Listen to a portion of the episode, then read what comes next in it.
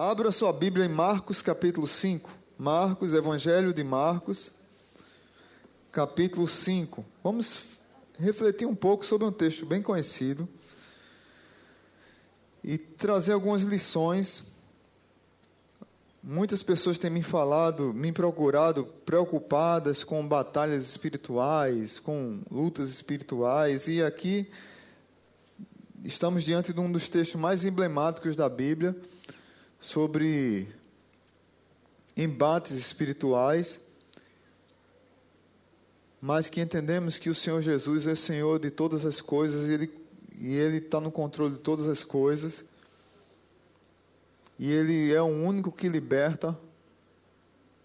É o único nome que pode libertar alguém de batalhas espirituais. Marcos capítulo 5. Diz assim a palavra de Deus. E eles atravessaram o mar e foram para a região, a região dos Gadarenos. Quando Jesus desembarcou, um homem com um espírito imundo veio dos sepulcros ao seu encontro. Esse homem vivia nos sepulcros e ninguém conseguia prendê-lo, nem mesmo com correntes, pois muitas vezes que eh, lhe haviam sido acorrentados pés e mãos, mas ele arrebentara as correntes e quebrara os ferros de seus pés. Ninguém era suficientemente forte para dominá-lo. Noite e dia ele andava gritando e cortando-se com pedras entre os sepulcros e nas colinas. Quando ele viu Jesus de longe, correu e prostrou-se diante dele e gritou em alta voz: Que queres comigo, Jesus, filho do Altíssimo? Rogo-te, por Deus, que não me atormentes. Pois Jesus lhe tinha dito: Saia deste homem, espírito imundo. Então Jesus lhe perguntou: Qual é o seu nome? Meu nome é Legião, respondeu ele, porque somos muitos. E implorava a Jesus com insistência que não os mandasse sair daquela região. Um gran, uma grande manada de porcos estava pastando numa colina próxima. Os demônios imploraram a Jesus: Manda-nos para os porcos, para que entremos neles ele lhes deu permissão e os espíritos imundos saíram e entraram nos porcos. A manada de cerca de dois mil porcos atirou-se precipício abaixo em direção ao mar e nele se afogou. Os que cuidavam dos porcos fugiram e contaram esses fatos na cidade e nos campos, e o povo foi ver o que havia acontecido. Quando se aproximaram de Jesus, viram ali o homem que fora possesso da legião de demônios, assentado, vestido e em perfeito juízo, e ficaram com medo. Os que estavam presentes contaram ao povo o que aconteceram endemoniado e falaram também sobre os porcos. Então o povo começou a suplicar a Jesus que saísse do território deles. Quando Jesus estava entrando num barco, o homem que estiver endemoniado suplicava-lhe que os deixasse ir com ele. Jesus não o permitiu, mas disse: Vá para casa, para sua família, e anuncie-lhes quanto o Senhor fez por você e como teve misericórdia de você. Então aquele homem se foi e começou a anunciar em Decápolis o quanto Jesus tinha feito por ele. Todos ficaram admirados. Senhor Jesus, que a nossa que a nossa esse nosso culto aqui seja de louvor ao Senhor sempre, que seja para edificação do teu povo e que teu nome seja glorificado, que a tua palavra encontre abrigo em nossos corações, no nome de Jesus. Amém. Queridos, mantenha sua Bíblia aberta, a gente vai refletir um pouco alguns, algumas lições nesse texto. Não vou expor o texto todo, até por causa do tempo. E é um texto longo que a gente poderia pregar em duas ou três mensagens, para vocês terem ideia de tanta riqueza que tem nele. Mas eu quero começar contando a experiência. O ano era 1994. E estava em Recife, dentro de um ônibus, junto com alguns amigos, a gente participava de uma de festa junina, de uma de dança de quadrilha. E na subida de um viaduto entre a Ceasa e uma grande favela que tem lá em Pernambuco, o ônibus quebra o eixo, o pneu voa e para baixo do viaduto e o ônibus que eu estava fica no viaduto prestes a tombar para o, para o, o abismo. E uma pessoa que estava dentro do ônibus, um amigo nosso, estava possesso e disse naquela mesma hora: quase que eu conseguia. Quase que eu conseguia, mas duas pedras no meu caminho tem nesse ônibus que não permite que eu faça o meu trabalho. Antes disso, aquele mesmo amigo, possesso em outras vezes, em algumas apresentações que a gente fazia, ele já tinha dito que ia fazer uma tragédia no nosso grupo, que ia cometer uma tragédia. E a gente, sem saber o que era, muito novo, todos novos demais, todos só queriam se divertir no período de, São João. Mas tinha um amigo meu lá que estava naquele tempo junto comigo, a gente já conhecia o Evangelho e a gente estava afastado do Evangelho e a gente estava naquele período fazendo aquele tipo de brincadeira e curtindo aquele momento como se nada tivesse acontecendo. Aquele amigo me chamou e disse: Será que aquelas pedras no caminho que interromperam aquele demônio somos nós que estamos afastados do Evangelho? Independente disso, o que eu queria dizer é que Jesus preservou a vida de todos ali. E que nós vimos uma pessoa possessa que estava querendo destruir a vida de vários jovens e adolescentes. Eu não sei se você já passou por experiências espirituais com demônios. Muitas vezes, quando a gente pensa em experiências espirituais, a gente pensa só em alguma como essa daqui, onde a dignidade humana ela é colocada lá para baixo.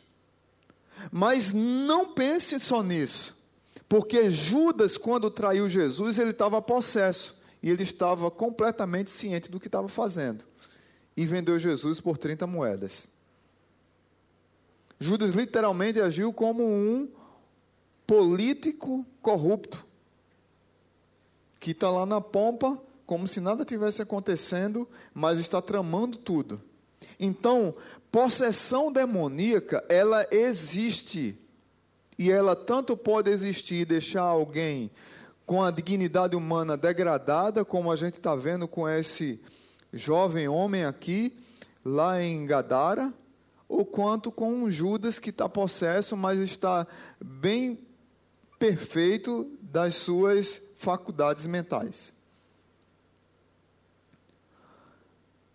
Mas o que eu queria trazer para vocês hoje é que a fé em Jesus pode e nos liberta de qualquer ação ou opressão maligna que eu quero compartilhar com vocês hoje é que, por mais que você veja alguém, ou que você não perceba alguém, com um processo como esse, eu quero dizer para você que isso aqui é real e acontece. Batalhas espirituais são reais e acontecem. Eu já passei por várias. A minha família toda foi envolvida com isso durante muito tempo.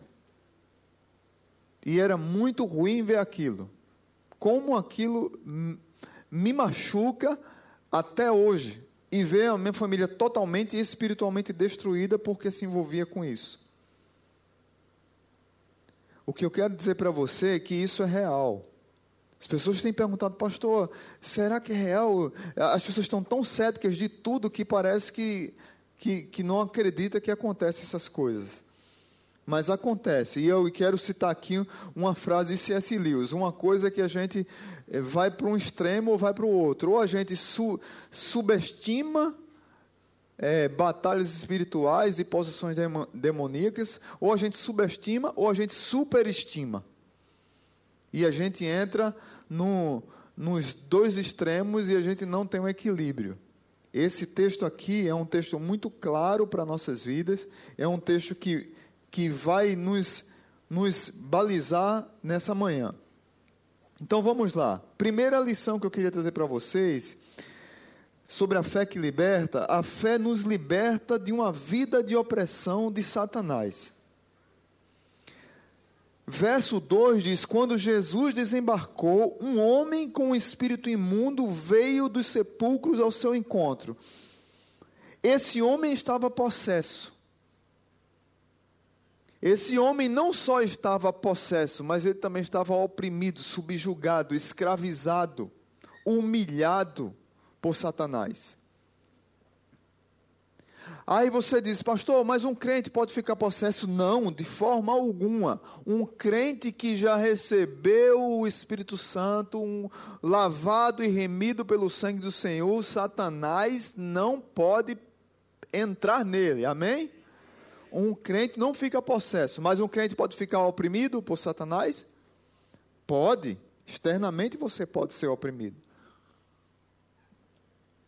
E aqui eu não estou falando de, de, de você passar no canto e ficar arrepiado, não é isso não. É a opressão que deixa você assim, esgotado e pode ficar mal por dias.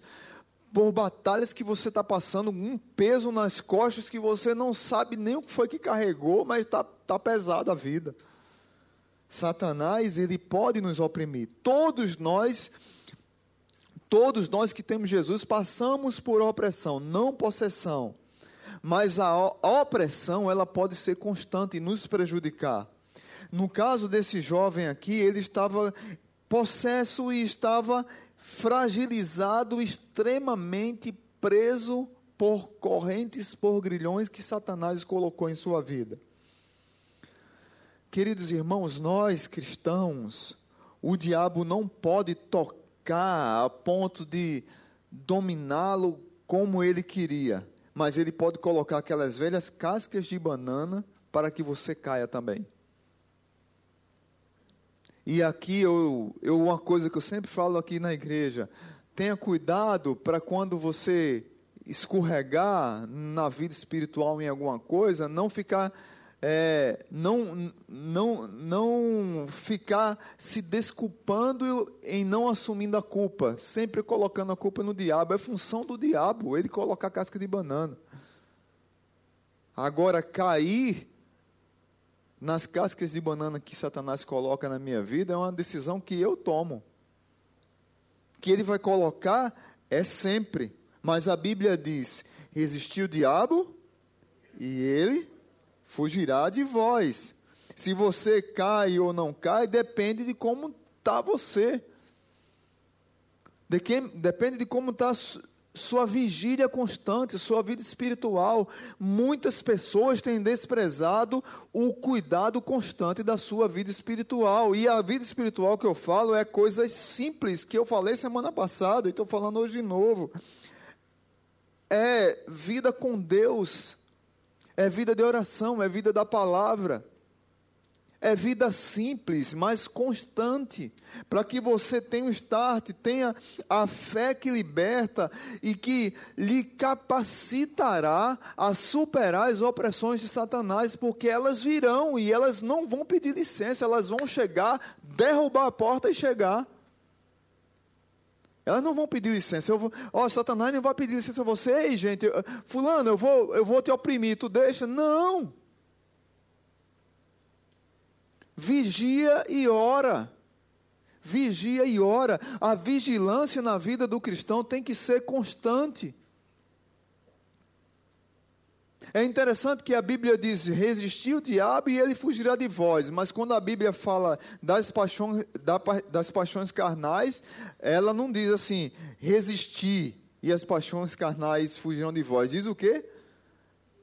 Fuja. As paixões carnais nós devemos fugir, como José fugiu da mulher de Potifar porque elas fisgam mesmo, de derruba. Esse homem, nós não sabemos o que foi que aconteceu com ele antes, mas nós sabemos que esse povo aqui era o povo de Gadara, que foi para a parte oriental e decidiu ficar longe do povo do sul. E eles começaram a adorar várias coisas e vários deuses e se afastaram do Senhor. ao ponto de porcos terem mais dignidade do que um ser humano. Ao ponto de Jesus ser solicitado a se retirar. Sai daqui, Jesus. O Senhor é um atraso de vida para nós. Jesus é um atraso de vida para o povo de Gadara. Veja o nível que esse povo chegou. Mais importantes são os porcos do que uma vida que estava escravizada por Satanás. Mais importante é a riqueza, o egoísmo, o dinheiro do que uma vida humana. Veja o ponto, é, é, é, os valores dessa sociedade que estava oprimida por Satanás, subjugada e escravizada por Satanás. Então a fé que nos liberta, ela nos liberta de uma vida de opressão.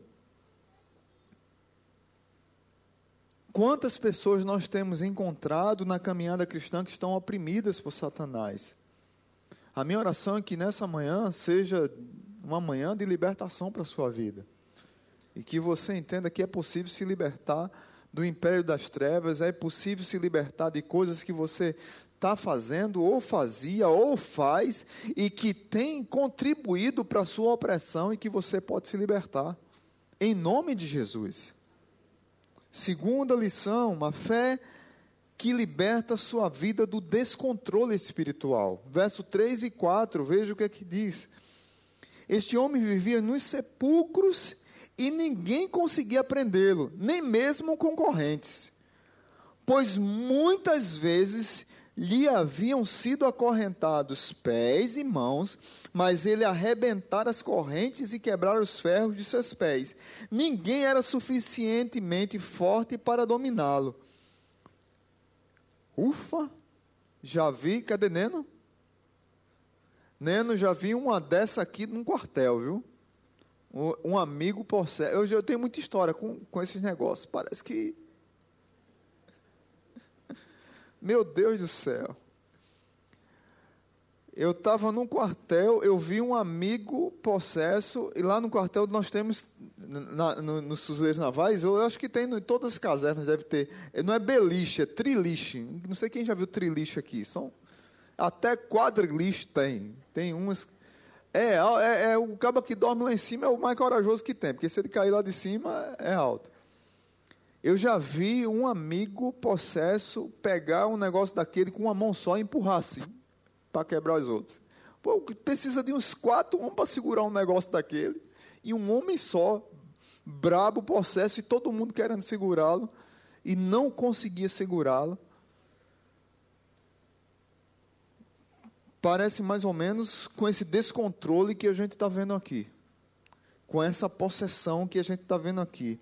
Quando falamos em descontrole espiritual, nem sempre é tão dramático quanto esse. A pessoa pode estar em plenas faculdades mentais como Judas, mas internamente ela está tão possessa que ela faz coisas que, como diz o ditado, claro que Deus não duvida, mas o ditado até Deus duvida. Porque a pessoa está tão possessa, tão controlada, que por aquele demônio, por aquela, aquela legião, como nesse caso aqui, era, qual é o seu nome? Jesus perguntou. É um, não, não tem um nome, porque nós somos uma legião.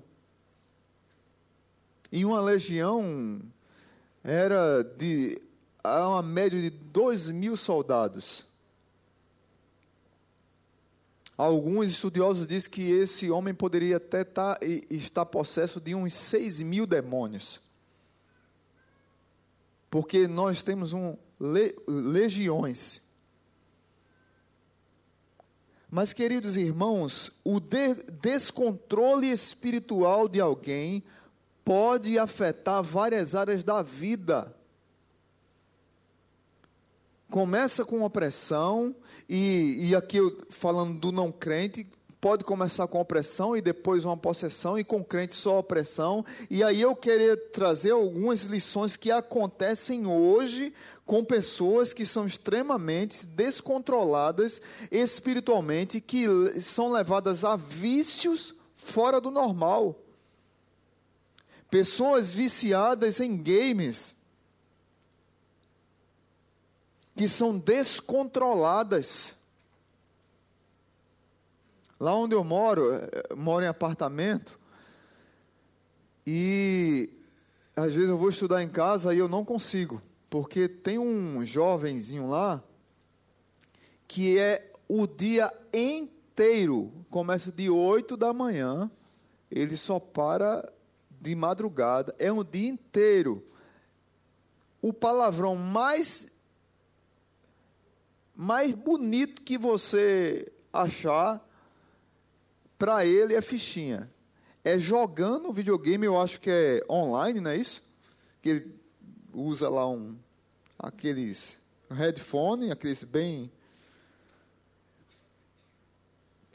Mas é o dia inteiro chamando palavrão, brigando com o computador. É, você não viu não, era para entrar por aqui, só, tá, aquela coisa toda. Eu não sei se você já viu isso. E, cara, você não consegue estudar. Eu fico desesperado porque eu sou eu acho que eu sou meio desorientado, que para eu estudar tem que não pode ter nada, eu tenho que limpar tudo, o silêncio, aquela, aquela, coisa toda, né?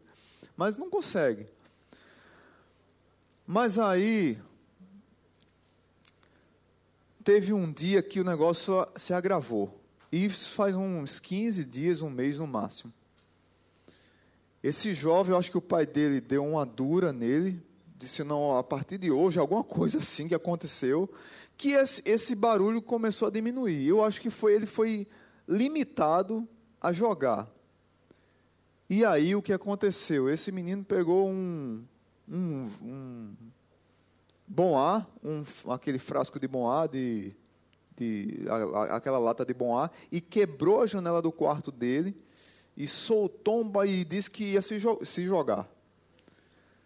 Você vê o nível, pela abstinência do jogo, o nível que chegou. E aquele menino gritando na casa, gritando assim: Eu vou morrer, eu vou me jogar aqui da janela. E pum, e tuf, quebrou. Isso aí você imagina o barulho lá. Mas isso aqui a gente vê literalmente que é opressão maligna. Um menino extremamente controlado por jogo, como alguém pode ser controlado pela mentira, como alguém pode ser controlado pelo álcool, como alguém pode ser controlado por drogas, como alguém pode ser controlado por remédios, como alguém pode ser controlado por uma das coisas que a gente tem tocado sempre aqui, sempre aqui na igreja, porque a demanda tem sido alta, pela pornografia. Que tem bagunçado com a vida de muitas famílias, que tem destruído a vida de muita gente. E as pessoas não conseguem perceber que por trás de tudo isso há uma opressão satânica, uma opressão maligna que tem escravizado e controlado as pessoas. Lá em Lucas capítulo 7, verso 21, diz que Jesus curou muitos que tinham males, doenças graves e espíritos malignos, e concebeu visão a muitos que eram cegos. No ministério público de Jesus, Lucas diz, lá no capítulo 7, verso 21, que Jesus curou muitas pessoas que tinham espíritos malignos. Ou seja, isso é real. Acontecia e continua acontecendo. Mas a fé que nos liberta da opressão é a mesma fé que nos liberta do descontrole espiritual. O descontrole espiritual pode levar pessoas a serem controladas por coisas ou desejos extremamente controlados por Satanás. Terceira lição: a fé que nos liberta de uma mente de perturbações. Verso 5. Noite e dia ele andava gritando e cortando-se com pedras entre os sepulcros e nas colinas. Meus irmãos, você imagina o que é uma pessoa viver noite e dia andando, gritando e se cortando com pedras entre sepulcros e colinas? Você, você já viu alguém assim?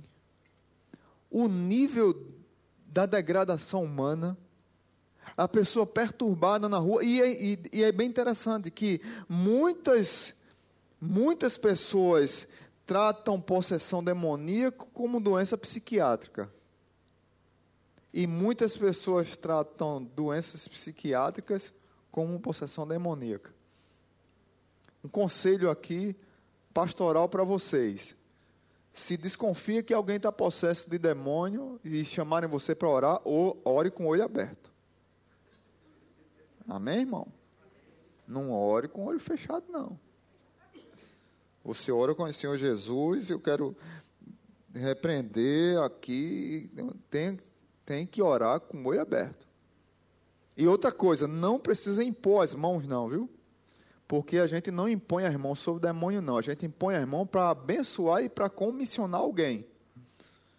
A gente impõe as mãos para abençoar alguém que vai ao ministério pastoral, para orar pelos aniversariantes e por, e por Neno aqui que passou no concurso, para abençoar alguém. A gente não abençoa demônio, não. Então, eu te abençoo o demônio em nome de Jesus. Não, não tem, não, não tem isso, não, viu? Você, você repreende e aponta e está repre, tá repreendido em nome de Jesus, pelo amor de Deus. E ore com o olho aberto, eu estou falando sério, porque você não sabe o que é que ele vai fazer. Que na igreja chegou um jovem uma vez, e o pessoal ficou com medo do jovem, que o jovem estava agitado, tudo, e a gente foi orar com ele, sempre, sempre por livre e espontânea pressão eclesiástica sobra para o pastor, né? É, e não, não tem necessidade de ser o pastor. Qualquer crente que tem o Espírito Santo pode orar e pode repreender qualquer demônio em nome de Jesus. Não tem que ser só o pastor. Mas aí eu fui orar com um jovem e, e literalmente percebi que era problema psiquiátrico. E ele é de, outra, de uma outra igreja aqui em Natal. O problema é que é, ele começou a ir para uns cultos, desses cultos aí que a turma inventa, que dá propaganda ao diabo, que Satanás é, até microfone tem direito. É, e esse jovem começou a colocar isso na cabeça, mas ele tinha várias doenças psiquiátricas e ele não estava tomando os remédios. Era um jovem, era não é, um jovem novo, extremamente é, é, é, apresentável, você nunca dizia que aquele jovem tinha um problema desse. Mas ele estava literalmente muito perturbado aqui na igreja. E aí eu entrei em contato com o pastor dele, com a igreja dele. O pastor falou, eu disse, olha, ele está vindo aqui, já veio uns três domingos e está muito perturbado. E o pastor foi na casa dele, falou com os pais. Os pais parece que deixavam um pouco de lado. E, e aí ele voltou a tomar os remédios. Eu encontro com o jovem hoje falar comigo, parece que não teve nada. Era um problema psiquiátrico. A gente precisa ter cuidado, comparar uma coisa com a outra. Precisa ter sensibilidade para entender isso. Mas o que é que esse jovem aqui tinha, esse homem aqui tinha? Ele estava possesso e ele andava gritando e se cortando com pedras entre os sepulcros e nas colinas. Mas uma mente pode nos perturbar? Uma mente doente pode nos perturbar? E aqui eu quero falar sobre a nossa mente agora, independente de possessão demoníaca ou não. A mente pode deixar você cativo ao ponto de tirar sua paz? Pode ou não, gente?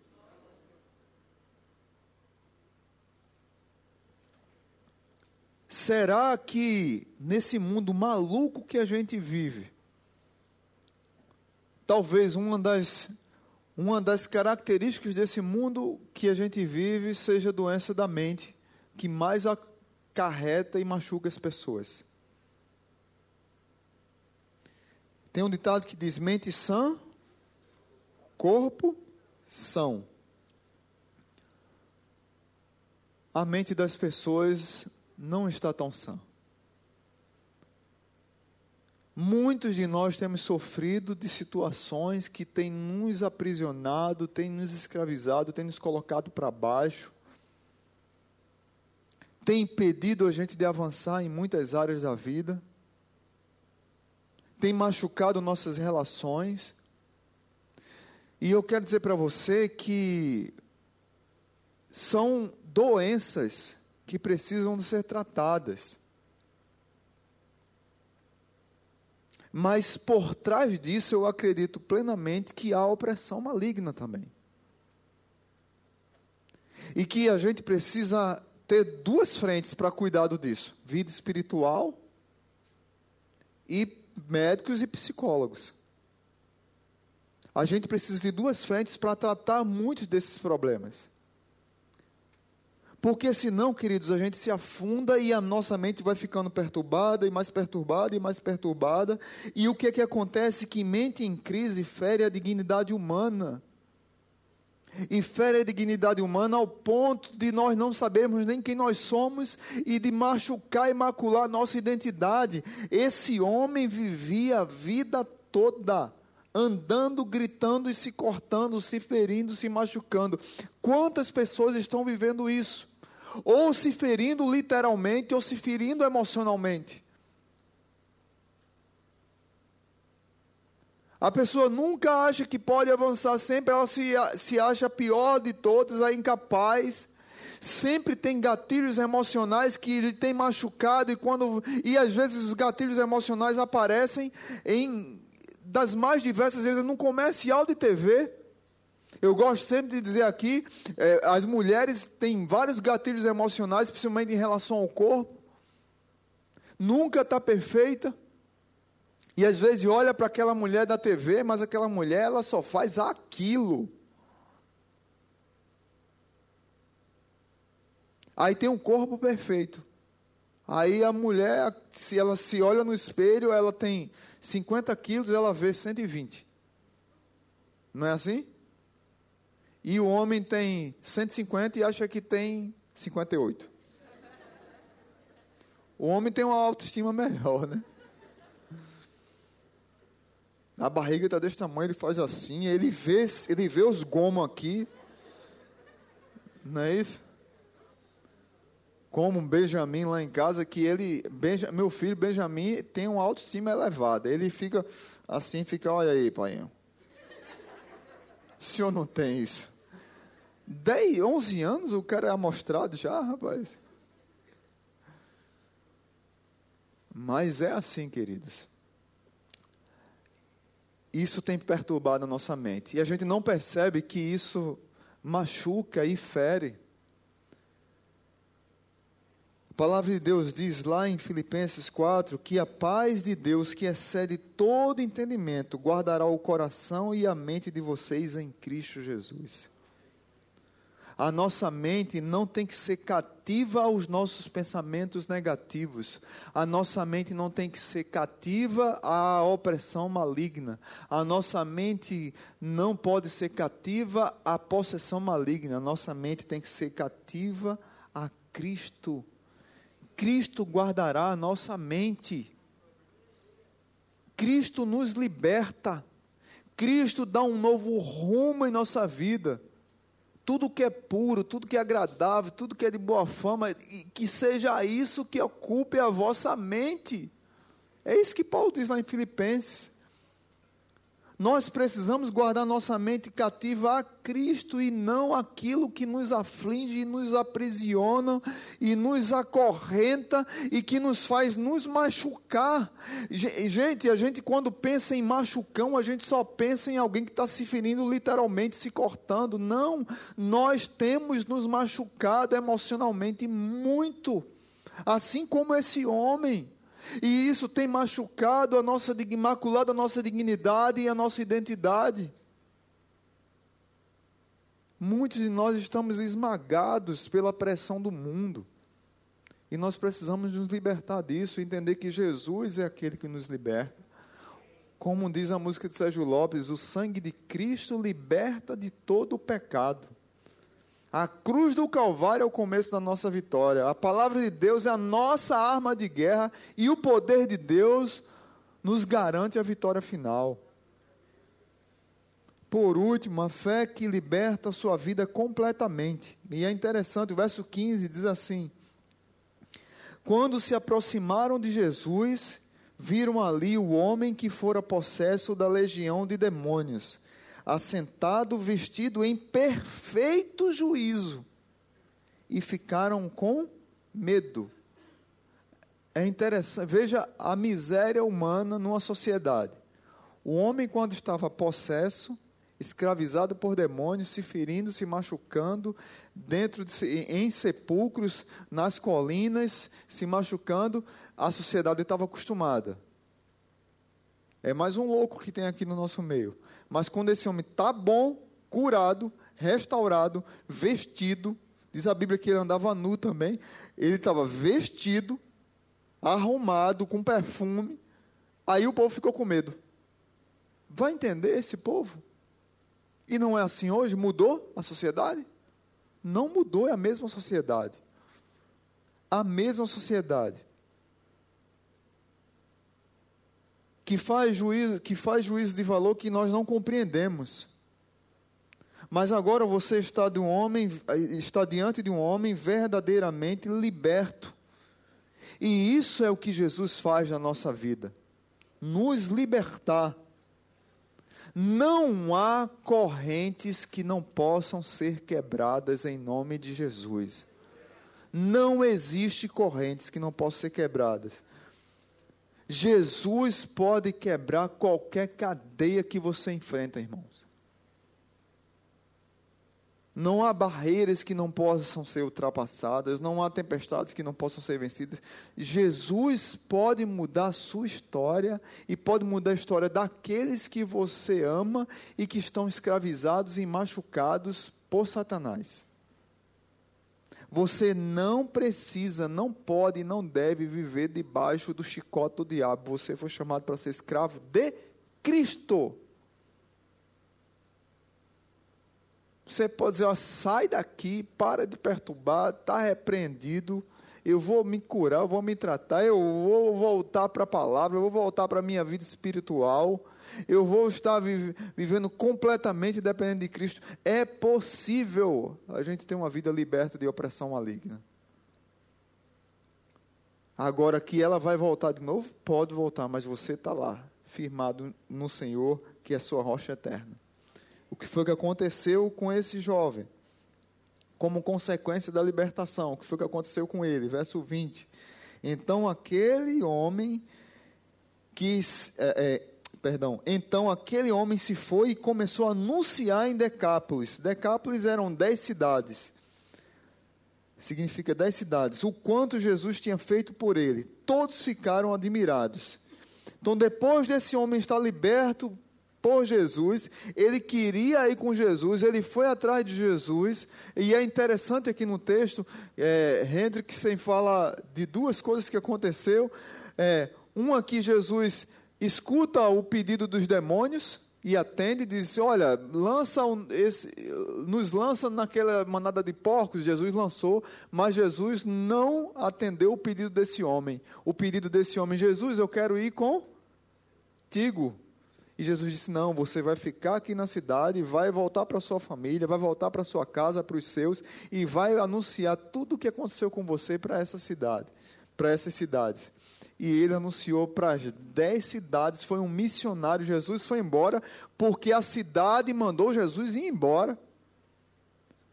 E Jesus, que tem poder o texto antes foi sobre a tempestade, Jesus tem poder sobre os demônios agora, e mostra isso publicamente que tem poder sobre os demônios, mesmo sendo rejeitado, mas diz para aquele homem assim: você vai anunciar essa palavra para todos os que você encontrar. Esse homem não podia nem falar antes, ele apenas gritava, gemia, se torturava. Agora, esse homem, liberto em Cristo, está anunciando que venceu a opressão em Cristo está anunciando que foi liberto do descontrole espiritual, está anunciando que foi curado das suas perturbações mentais e está anunciando que sua vida foi recuperada, restaurada completamente. Como alguém que conta uma boa notícia, como alguém que conta as boas novas. Olha, eu era cego e agora vejo. Eu era possesso e agora sou liberto. Eu estava oprimido e agora eu ando tranquilo. Eu, eu vivia perturbado e agora eu ando são. A minha mente havia era escrava do diabo, agora a minha mente é escrava de Cristo. Eu vivia na escuridão das trevas, hoje eu vivo na luz. Eu vivia sem esperança, hoje eu tenho esperança na vida eterna. Eu vivia sozinho, agora eu voltei para os meus, para minha família e para minha cidade. Eu vivia subjugado, agora eu estou liberto.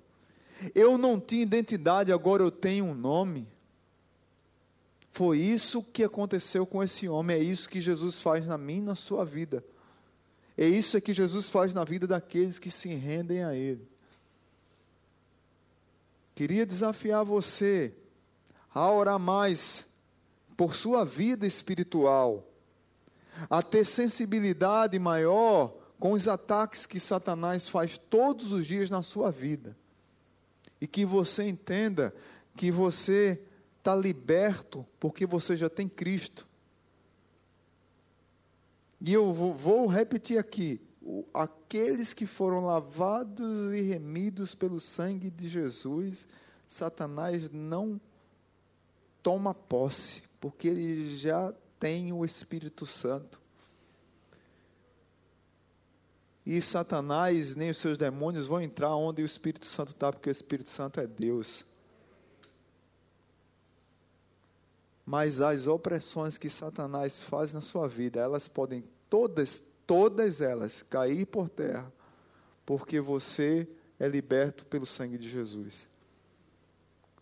E que você também tenha mais sensibilidade com aquelas pessoas que são escravizadas por Satanás e que você não só olhe com o olhar desse mundo aqui de Decápolis, desprezível, desprezando, mas que você olhe para essas pessoas com mais misericórdia, entendendo que você pode ser canal de Deus na vida delas, assim como esse homem, depois de liberto, foi canal de Deus na vida de tantas pessoas. Jesus disse: vai lá anunciar.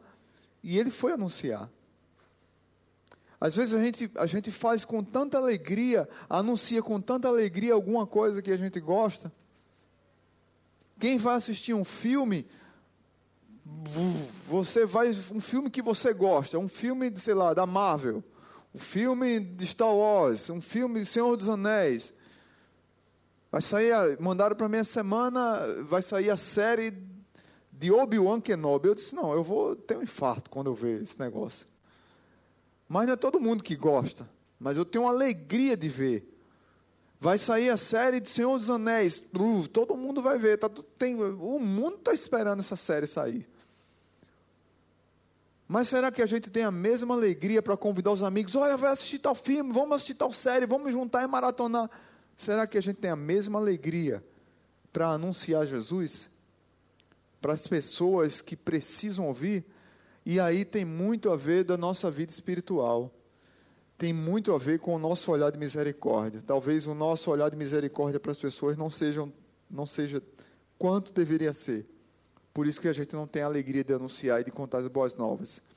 A minha oração é que as boas novas possam nos libertar completamente, ao ponto de a gente ter a alegria, a constância de não perder a oportunidade de pregar o evangelho para outros gadarenos que a gente encontrar na frente.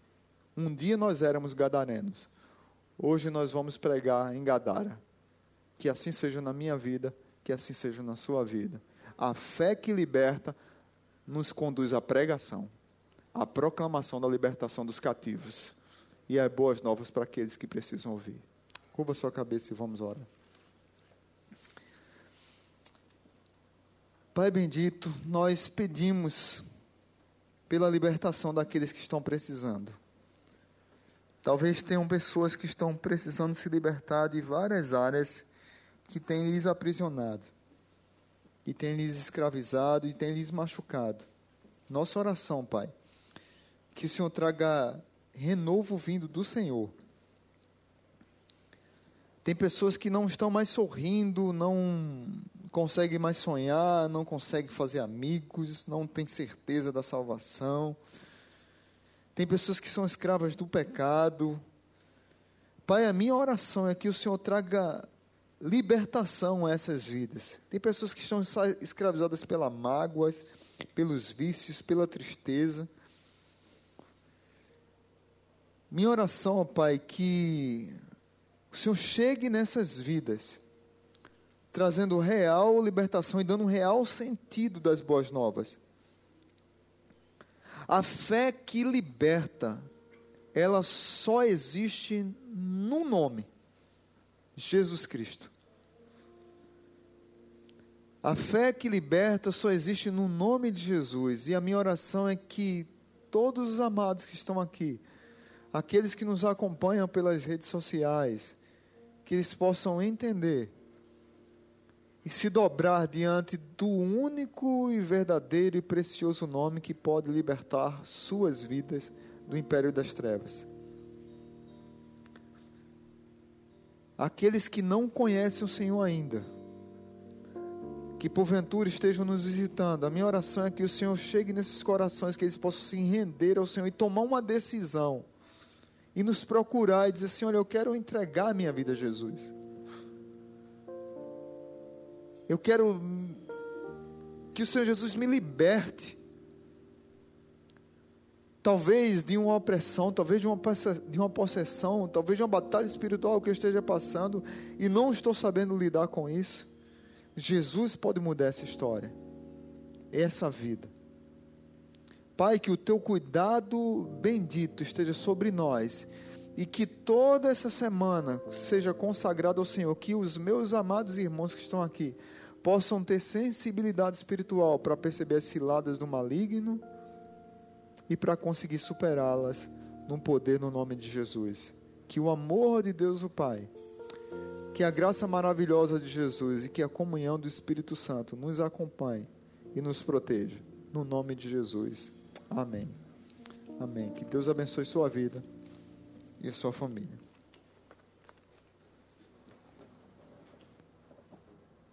Coloque-se de pé para nós cantarmos ao Senhor.